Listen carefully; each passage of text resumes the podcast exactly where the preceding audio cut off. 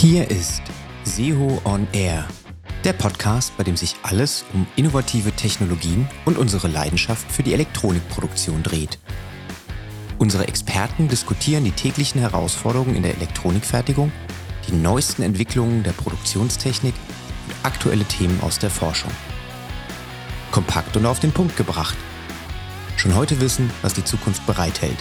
Willkommen bei SEO on Air. Hallo, mein Name ist Heike Schlessmann. Ich bin zuständig für den Bereich Marketing und die SEO Academy. Guten Tag, ich bin der Konrad Deuss und ich bin bei uns zuständig fürs Produktmanagement im Selektivbereich für unsere Flying Pot Maschinen. Null Fehlerfertigung, äh, bekanntermaßen ja das erklärte Ziel in jeder Elektronikfertigung. Unterm Strich geht es eigentlich letztlich darum, jeden einzelnen Prozessschritt entlang der Fertigungslinie so zu beherrschen, dass am Ende eine fehlerfreie elektronische Baugruppe aus der letzten Anlage rausläuft, die dann im besten Fall auch noch direkt im Endprodukt verbaut werden kann. Klar ist auch, Fehler sind nicht nur extrem ärgerlich, sondern vor allen Dingen richtig teuer. Ein wichtiger Schritt hin zur Nullfehlerfertigung ist deswegen in erster Linie ein stabiler Prozess und am liebsten auch Maschinen, die sich am besten selbst kontrollieren, die aber auf jeden Fall auch Alarm schlagen, wenn irgendwo irgendwas aus dem Ruder läuft. Und weil das so ein wichtiges Thema ist, schauen wir in unserem heutigen Podcast am Beispiel von einer Selektivlötanlage einfach mal, was die Anlage selbst in Sachen Prozessstabilität und automatischer Prozesskontrolle schon mal von Hause aus für uns tun kann. Conny, ich würde vorschlagen, wir hangeln uns jetzt einfach mal durch die verschiedenen Prozessschritte durch und starten beim Flussmittelauftrag, wo ja auch schon so einiges verkehrt laufen kann, richtig? Genau, das ist richtig. Hier würden wir jetzt einfach mal ein paar Beispiele unserer Prozessstabilität und Prozesssicherheit aufführen, wie wir das Ganze überwachen können und wie wir das Ganze natürlich mitverfolgen, um das stabil zum Laufen zu bekommen. Für den Fluxbereich haben wir unter anderem eine Flussmittelmengenüberwachung. Mit dieser können wir natürlich den Auftrag und die Menge auf die Leiterplatte überprüfen. Wir können eine Rückmeldung an übergeordnete Systeme wie MES, ITAG oder weitere abgeben und können natürlich auch im Problemfall die Leiterplatte ausschleusen oder können diese dann auch nicht weiter bearbeiten, um natürlich hier zerstörungsfrei das Ganze abzuarbeiten. Ja, das ist interessant. Das ist dann wahrscheinlich auch in Kombination mit unserem Handling-System, also sprich der SEO Streamline Produktfamilie, äh, wo dann eben, äh, ja, ich sag mal, festgestellt wird über die Flussmittelmengenüberwachung beispielsweise, dass äh, eben kein ordnungsgemäßer Flussmittelauftrag stattgefunden hat und dann eben über entsprechende Handling-Einheiten gleich mal aus der automatischen Linie diese Baugruppe herausgenommen wird, richtig?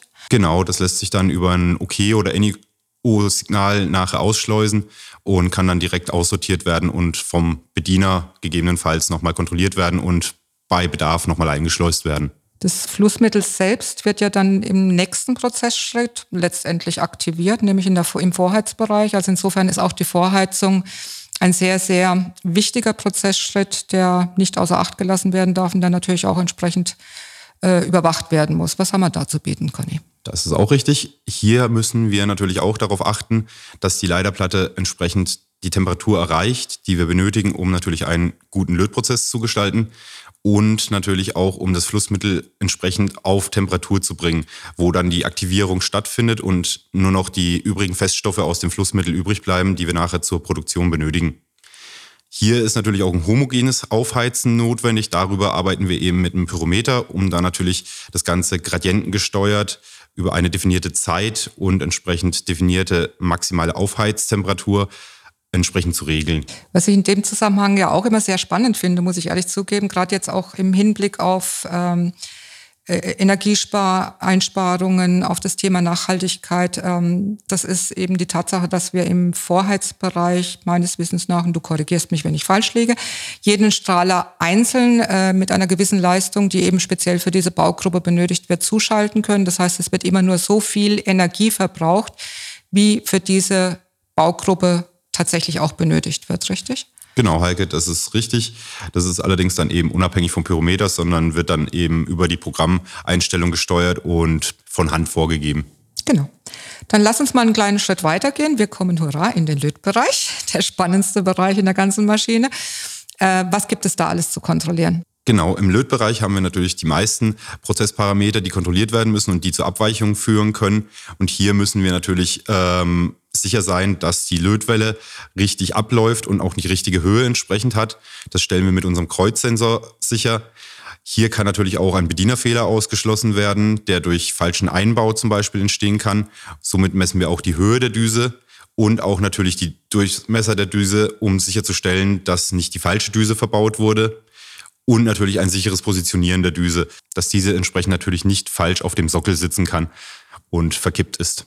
Ähm, weiter haben wir natürlich auch noch den Ultraschallreiniger, der von uns patentiert ist im Programm. Dieser sorgt dafür, dass wir eine stabile, gleichbleibende Welle haben durch die Reinigung über den Ultraschall. Das ganze System funktioniert kontaktlos, um eben entsprechend keine Berührung, Beschädigung oder andere Probleme einzubringen in den Prozess. Über diesen Ultraschallreiniger lässt sich natürlich auch noch die Standzeit verlängern, was auch noch ein Pluspunkt ist, um eben die Kosten zu reduzieren. Und als letzter großer Punkt ist natürlich hier auch noch, wir haben keine Folgekosten. Sprich, wir müssen keine Chemikalien einsetzen, die gelagert werden müssen und Sonderschränke für irgendwelche Chemikalienreinigungen und sonstige Systeme noch vorhalten müssen. Dann haben wir natürlich noch ein weiteres System, die Golddüse. Heike, da kennst du dich auch noch ganz gut aus, habe ich gehört. Ja, da wollte ich auch schon gerade eben den Schwenk hinmachen, weil du eben auch das Wort äh, Standzeitverlängerung verwendet hast. Ähm, die Golddüse oder die Longlife-Düse, wie sie richtig heißt, ähm, ist ja eine, eine, eine Mini-Wellendüse, die wir vor einem knappen Jahr auf den Markt gebracht haben. Ist nach einem ganz speziellen Verfahren hergestellt, ähm, was dazu führt, dass ich zum einen im Prozess selbst sehr, sehr selten nur noch aktivieren muss. Also beim Einsetzen, frischen Einsetzen der Düsen ist eine Aktivierung überhaupt nicht mehr erforderlich. Ähm, die Düse hält also ganz, ganz locker auch eine komplette Schicht durch. Und vor allen Dingen, und da sind wir jetzt wieder bei dem Thema Standzeit der Lötdüse, sie hält im Verhältnis zu einer normalen hergestellten äh, Miniwellen-Lötdüse bis zu dreimal länger oder mindestens dreimal länger als eben eine normale Düse. Ähm, und wie gesagt, sie spart auch extrem äh, letztendlich an Wartungszeit ein und äh, sorgt dafür letztendlich auch, dass die Maschine weniger Stillstand hat und mehr im Einsatz ist. Genau, das ist richtig. Und weiterer Punkt noch im Lötbereich, der wichtig ist zu kontrollieren und zu überwachen, ist die Stickstoffqualität.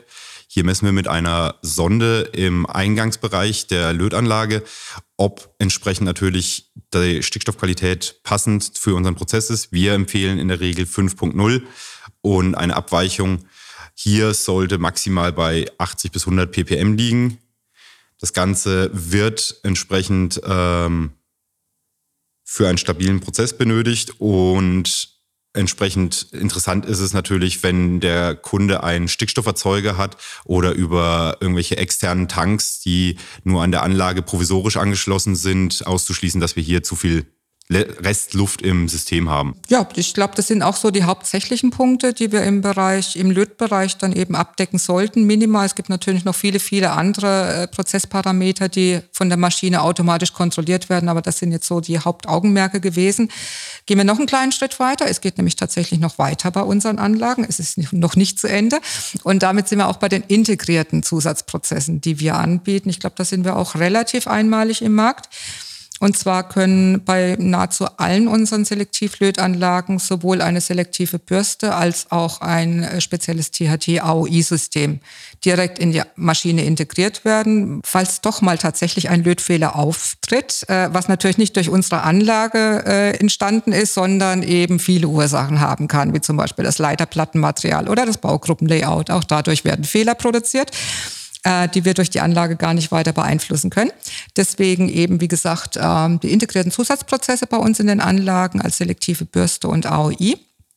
Äh, mit den selektiven Bürsten, mit der selektiven Bürste lassen sich Lotperlen direkt nach dem Lötprozess von der Leiterplatte selektiv abbürsten, sodass nicht die komplette Leiterplatte dann eben mechanisch beansprucht wird und das AOI-System, ähm, das eben dann auch direkt die äh, Lötstellen auf die klassischen Lötfehler, wie beispielsweise Brücken, wie beispielsweise zu wenig, ähm, äh, zu wenig Lot an der Lötstelle, fehlender Pin und ähnliches, direkt dann auch kontrolliert. Und auch da sind wir wieder bei dem Thema, was du vorhin schon mal kurz angesprochen hast. Es besteht dann auch die Möglichkeit, äh, als fehlerhaft erkannte Baugruppen direkt aus dem Prozess, aus der automatischen Fertigungslinie herauszuschleusen lösen und nicht in die automatische Fertigungslinie eben zurückzuführen. Das hat verschiedene Vorteile. Ich glaube, da kannst du jetzt auch noch ein bisschen was dazu sagen, gerade wenn es auch um das Thema Platz geht, weil Kosten sind ja auch immer sehr wichtig in der Fertigung. Genau, hier haben wir natürlich ähm, den Vorteil, dass wir einen geringen Platzbedarf haben, weil wir alles in unseren Anlagen integrieren können. Weitere Vorteile sind natürlich, dass alles aus einer Hand ist. Wir haben das ganze System selbst entwickelt, das AOI, sowie auch natürlich die Bürste und können damit natürlich alle Informationen über unsere Anlage weitergeben und verarbeiten.